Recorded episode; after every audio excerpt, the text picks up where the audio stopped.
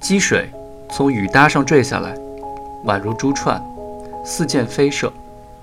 他们站到了院子边缘，除了重重人影，眼前只有一张露出了砖头的水泥乒乓球台。夏冲觉得，这医院本可以让病人玩点别的，比如飞盘什么的。一个疯子抛出飞盘，一个傻子去接，岂不其乐融融？即便没有接到，傻子哭起来也没关系，摔个嘴啃泥，问题也不大。做做游戏不必当真。可是何必让他们用一个蹦蹦跳跳、难以控制的赛璐璐球一决雌雄呢？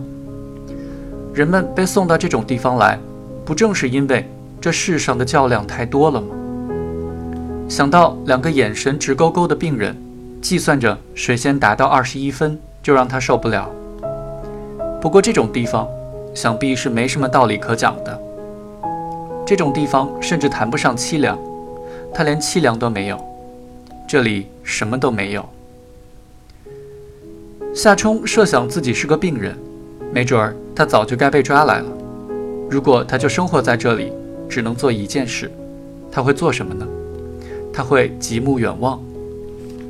如今透过蒙蒙细雨，他蹙目眺望，看到的是院子尽头的砖墙，墙上拉着铁丝网，铁丝网下生了荒草，墙外便是乏善可陈的城市了。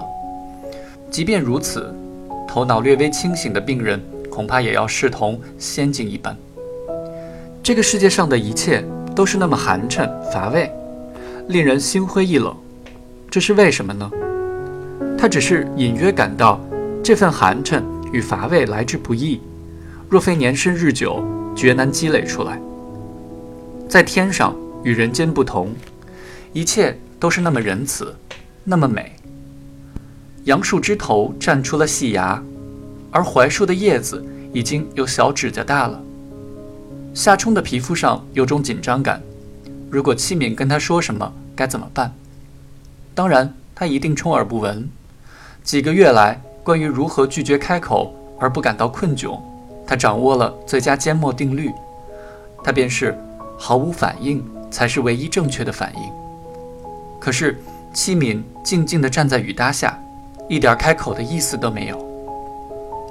夏冲走到微小如线的雨中，在一棵槐树下仰头研究树冠，踢了一脚树干，大约有七万个水珠从七万个叶片上洒落。停了停，他又踢几脚，流光如瀑，沥尽了树上的积水，这才湿漉漉地走回来。对于如此怪诞的举动，七敏也好似视而不见，望着远处，他的头发上。沾着水珠，钻石一般。张然在医生办公室待了很长时间，他俩只好枯燥地等着，在院子里各自散起步来。夏冲在一条不到十米的直线上往来逡巡，如猫科动物在笼中似的，走得不厌其烦。停下来见七敏正在花池子的砖沿上慢慢地走来走去，偶尔伸出两臂保持着平衡。他走了一个来回，下来，在水泥地上踱着步，好像在想什么，又好像什么都没想。偶尔往这边看一眼，好像突然想起了夏冲这个人似的，报以一笑。夏冲也知应笑笑，他旋即低头再走，后脚脚尖顶着前脚脚跟，到了一个点就转去另一个方向，走了个五边形。他又停住脚步，投来探寻的目光。夏冲不解其意，他又踱步去了。他看着他在六个坐在墙根下的精神病人面前走过，他们默默地注视着他。他身形苗条，步态优雅，穿的却像个菜包。夏冲注意到他的毛开衫前襟里面露出了一点点淡黄色的褶纱花边，怀着哑巴似的恶毒，他腹中暗笑。到底是像菜包呢，还是更像荷包蛋呢？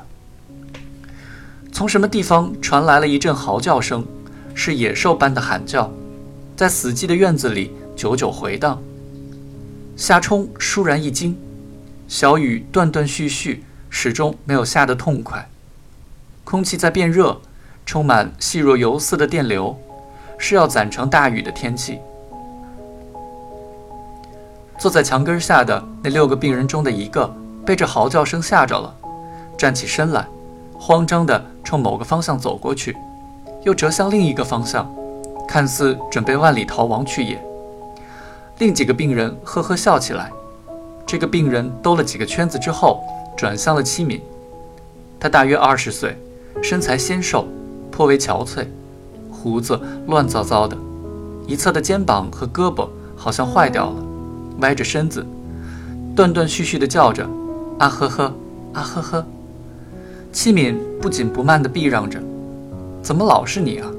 七敏似乎毫不畏惧，说：“不舒服，找大夫去吧，铁门那边。”他对他的缺乏反应感到失望，下令说：“向后转，齐步走。”声调竟然与刚才那个护士一模一样。那病人摇摇晃晃，似乎不得不接受现实，终于向后转，脚跟碰脚跟，陀螺一般旋转了两圈，僵硬地摇晃了一下，竟然遵命走了。他弯弯扭扭地向一个未知的地方前进。他的脚步拍打在地面上，发出惊人响亮的声音。刹那间，他的背影看上去是那么年轻，那么无辜。也许他将走到天幕上去。这时，张然出来了。唉，根本没说我妈的病，就说我乱带人进来，训了我半个钟头。晚饭之后，我和七敏在约好的车站见面。给戚秀文送去了一只装着热鸡汤的白暖瓶和一件军大衣。公共汽车摇摇晃晃穿过昏暗的街道，车厢结合部悠悠旋转，吱嘎作响。车窗外的人们弓着腰，一脚一脚踩着自行车，迟缓的如醉汉一般。衣服在寂静无声的南风中鼓起，器皿甚少开口。非说话不可的时候，也只是声调很轻地对我说：“夏冲，走吧，还有一站，你等我一下，等等。”全不需要我做出回答。我隐约觉得这其实是一种体贴。